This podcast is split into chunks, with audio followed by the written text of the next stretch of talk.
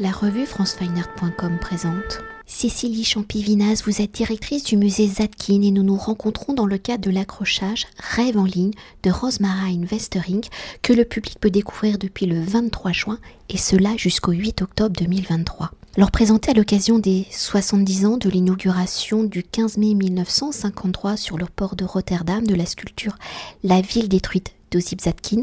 Pour célébrer cet anniversaire, l'ambassade des Pays-Bas et le musée Zatkin ont lancé conjointement donc un appel à candidature à destination d'artistes néerlandais invités à proposer un écho contemporain à la sculpture de Zadkine, une œuvre monumentale, la plus célèbre de l'artiste, qui est parfois appelée la Guernica de la sculpture, qui commémore donc le bombardement du 14 mai 1940 qui avait anéanti presque dans son entièreté la ville de Rotterdam. Alors avant d'évoquer le regard contemporain de Rosmarijn Westering face à sa lecture de l'œuvre de Zadkine, peut-on revenir sur la ville détruite créée par Zadkine entre 1950 1941-1953, mais où son origine remonte à 1947 lors d'un voyage aux Atkins où il découvre la destruction de Rotterdam.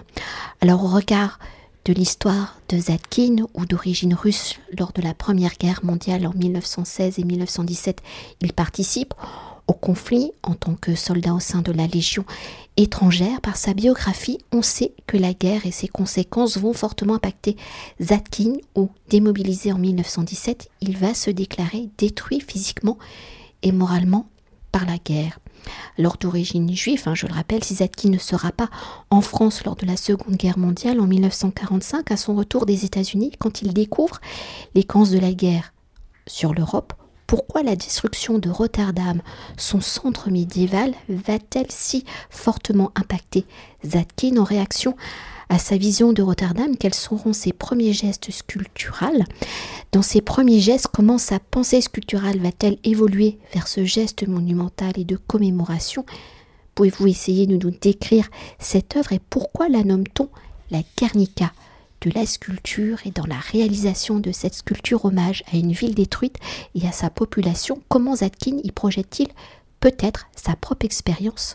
La guerre. Merci euh, beaucoup pour cette euh, introduction très, très complète. Et effectivement, par rapport à ce, cette œuvre hein, qui reste aujourd'hui la plus célèbre euh, de Zadkin, en fait, elle lui a été inspirée par un. Enfin, elle résulte d'un choc que Zadkin a eu quand il est rentré en Europe après son exil aux États-Unis, où, il est resté en fait de 1941 à 1945.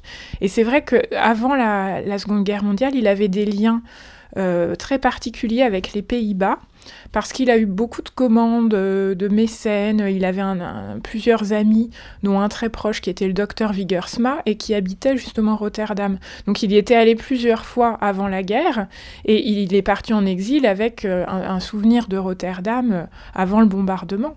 Et donc on peut imaginer que quand il est rentré et qu'il est retourné voir son ami en 1947, bah, il a été extrêmement choqué, hein, comme il le dit, de voir à travers les fenêtres de son train cette ville qui avait été complètement détruite.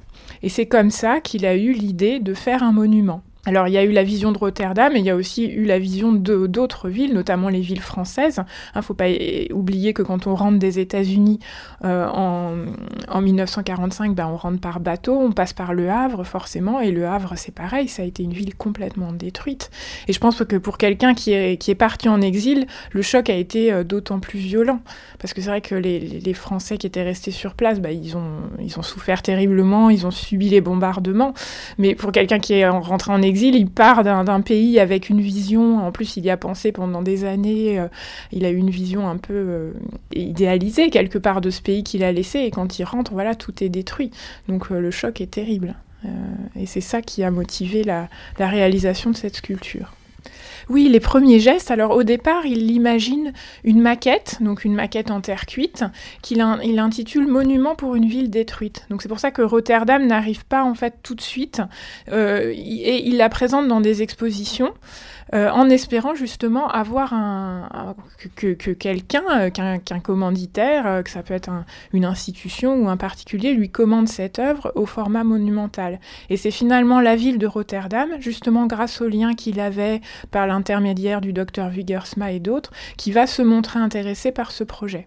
Alors malheureusement, ce projet premier, cette terre cuite, a disparu parce que quand elle est rentrée d'une exposition, elle est rentrée en morceaux, donc elle a été détruite. et Zadkine n'en a pas refait et, on n'en a pas, trace. Par contre, on a des dessins très beaux, hein, dont un qui montre le, personnage de la ville détruite avec ses bras euh, élevés vers le ciel, qu'on présente justement en ce moment euh, au musée. Et puis, euh, on a une réduction en bronze, mais là, qui est, une reprise, en fait. C'est qui, qui, est vraiment une reprise du monument achevé. Donc, c'est pas une maquette. Et avant d'évoquer euh, l'œuvre de Rosemarine Westering, est-ce qu'on peut toujours s'attarder hein, sur euh, la sculpture de Zatkin, la ville détruite, et ce rapport très particulier au jardin, là où il a conçu, parce qu'en faisant le tour tout à l'heure euh, dans le musée, vous m'avez euh, indiqué un arbre qui avait euh, réussi à, survivre à, toutes ces années, qui a fortement inspiré Zankin dans le mouvement de ce personnage.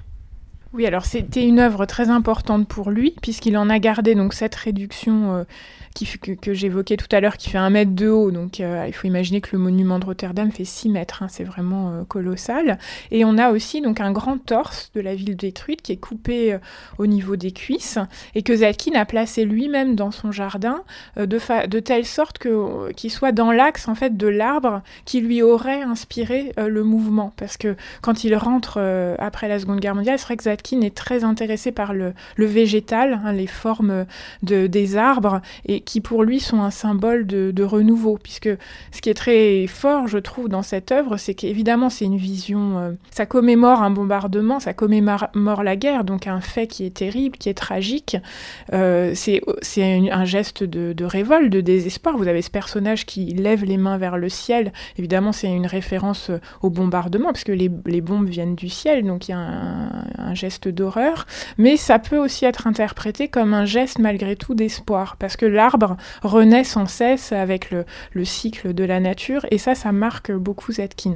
Donc c'est ça qui est très beau dans cette œuvre, c'est vraiment cette, cette dualité hein, entre le désespoir et puis quand même le message de renouveau qui est apporté par la nature, par le jardin, et Zetkin était effectivement très, très proche de son jardin, et, les arbres, la vision des arbres qu'il avait dans son jardin l'inspirait. Donc... Et alors pour revenir un temps donc contemporain et à l'œuvre de Rosmarine Venstering, Rêve en ligne, créé en écho à La ville détruite de Zatkin. Si le médium de l'artiste néerlandaise n'est pas la sculpture mais le dessin, comment Rosmarine Venstering a-t-elle analysé justement la ville détruite de Zatkin par le jeu des lignes? Quels sont les éléments sculpturaux qu'elle vient ici réinterpréter? Et dans cette réinterprétation, qui est liée la présence de l'homme, de l'homme face à la destruction d'un paysage. On a évoqué l'importance de la nature du paysage et par le dessin, comment Rosmarine Westering impulse-t-elle le mouvement de l'homme, de l'impact des gestes de l'homme sur ce paysage qu'il détruit. Alors, ce qui nous a euh, beaucoup séduit dans la, proposition de Rosemarine Westerink, c'est justement la, dualité qui, faisait bien écho justement à cette dualité de l'œuvre de Zatkin. C'est qu'il y a un côté très angoissant, même dans sa technique, c'est du noir et blanc, ce sont des dessins à l'encre. Et puis, d'un autre côté, quand même, euh, une lueur d'espoir qui vient du jardin et un côté très esthétique de ces dessins qui sont extrêmement euh, précis, raffinés. Il faut imaginer le nombre d'heures de travail que ça demande hein, de réaliser ce film avec énormément de dessins, euh, euh, voilà, très, très précis, euh, des découpages. Et c'est tout ça à jouer en faveur de, de son projet. Et c'est pour ça qu'elle a été lauréate de cet appel à, candidature. Et ce qu'elle a retenu, eh, au départ, c'était vraiment l'image du jardin qui l'intéressait euh, et, elle voulait euh, travailler sur la vision de ces sculptures dans, l'espace du jardin. après, c'est vrai qu'on a, on a en, parlant avec elle, on a quand même bien insisté sur l'importance de la ville détruite et du coup, elle a retenu ce geste des bras, des mains, qui dans son film, pour le coup, c'est quand même très inquiétant. on n'a pas tellement, c'est plus un geste inquiétant avec ses bras qui se promènent un peu partout qu'un geste d'espoir. Mais en tous les cas, elle, c'est ce qui l'a marqué dans ce, personnage de la ville détruite, c'est les, bras levés, voilà, qui sont. mais elle a, plutôt retenu, elle a plutôt, voilà, tiré le, le personnage vers le côté sombre et désespéré, tandis que l'espoir est vraiment porté par le jardin, l'environnement végétal avec les arbres et d'autres sculptures peut-être plus apaisées qu'on aperçoit à la fin du film et qui surgissent dans, le jardin et, qui forment un, contrepoint euh, harmonieux quoi, au désespoir qu'incarne la ville détruite. Pour poursuivre ainsi dans notre temps contemporain, de nombreux pays sont encore impactés par la guerre, les conflits détruisant les villes, l'histoire et les cultures qui y sont associées.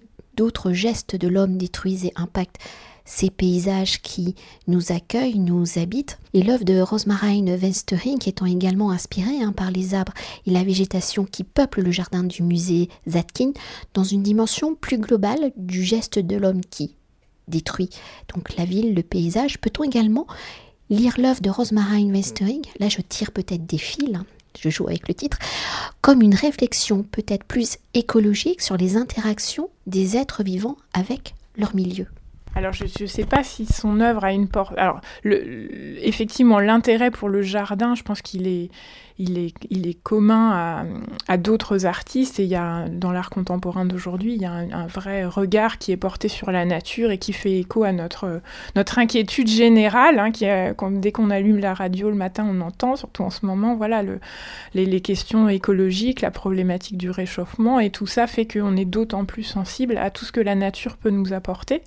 Et quelque part, l'œuvre d'artistes comme Zatkin, mais on peut penser aussi à Germaine Richier, dont on a vu récemment une belle exposition, tous ces artistes-là sont un peu précurseurs de, l'intérêt que nous, on porte aujourd'hui à, la nature et à la façon dont elle peut euh, inspirer les artistes.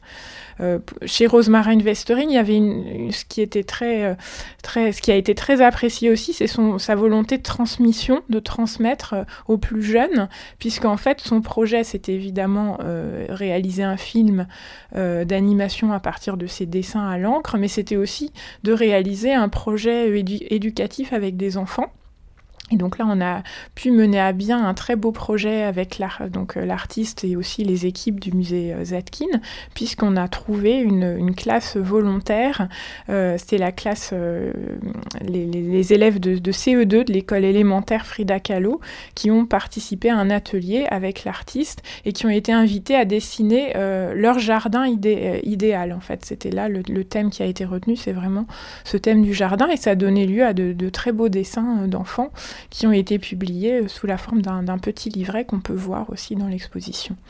Donc euh, oui, il y a cette dimension voilà, de, transmettre en tous les cas aux plus jeunes générations euh, l'intérêt pour le jardin et tout ce qu'il peut apporter en tant que lieu harmonieux et protecteur par rapport à nos angoisses contemporaines. Et une dernière chose pour conclure notre entretien, comment justement l'œuvre de Rosemarine Westering vient-elle dialoguer avec l'œuvre de Zatkin et le parcours du musée? Parce que du coup, vous avez légèrement repensé le parcours permanent du musée Zatkin. On a effectivement repensé le, parcours permanent. En fait, on le repense chaque année, hein, puisque la particularité de, ce musée, je le rappelle, c'est que nos, expositions temporaires qui ont lieu à l'automne euh, prennent place dans tout le musée. Euh, qui est un petit musée, hein, qui est en fait une maison au départ, donc il n'y a pas du tout les, dimensions d'un grand musée euh, de beaux-arts. Mais cette contrainte, c'est en fait aussi un atout, puisque ça nous donne la liberté de remodeler un petit peu chaque année le parcours permanent. Et cette année, on a, on a à la fois présenté donc des nouvelles acquisitions et on a aussi fait un, focus sur les monuments, justement, réalisés par Zatkin, dont la ville détruite, puisqu'on l'oublie un petit peu, mais Zatkin s'est intéressé aussi à cette question de, la sculpture monumentale, de la sculpture dans la ville, avec tout le sens politique et engagé que, que cela suppose. Et euh, c'était à l'occasion de cet anniversaire, donc des 70 ans de la ville détruite, qu'on a euh, réalisé cette salle sur les monuments, qui se trouve dans l'atelier euh, du jardin. Et tout de suite, hein, on, a considéré que c'était l'espace le plus adapté pour présenter les œuvres de Rose Marine, qui formaient un bel écho justement au dessin préparatoire, à la ville détruite, et puis aux études aussi qu'on a pour d'autres monuments. Euh, notamment des monuments en hommage à Van Gogh, qui était une figure que, que Zatkin euh, appréciait beaucoup euh, également. Merci beaucoup. Ben, merci à vous. Cet entretien a été réalisé par franceweiner.com.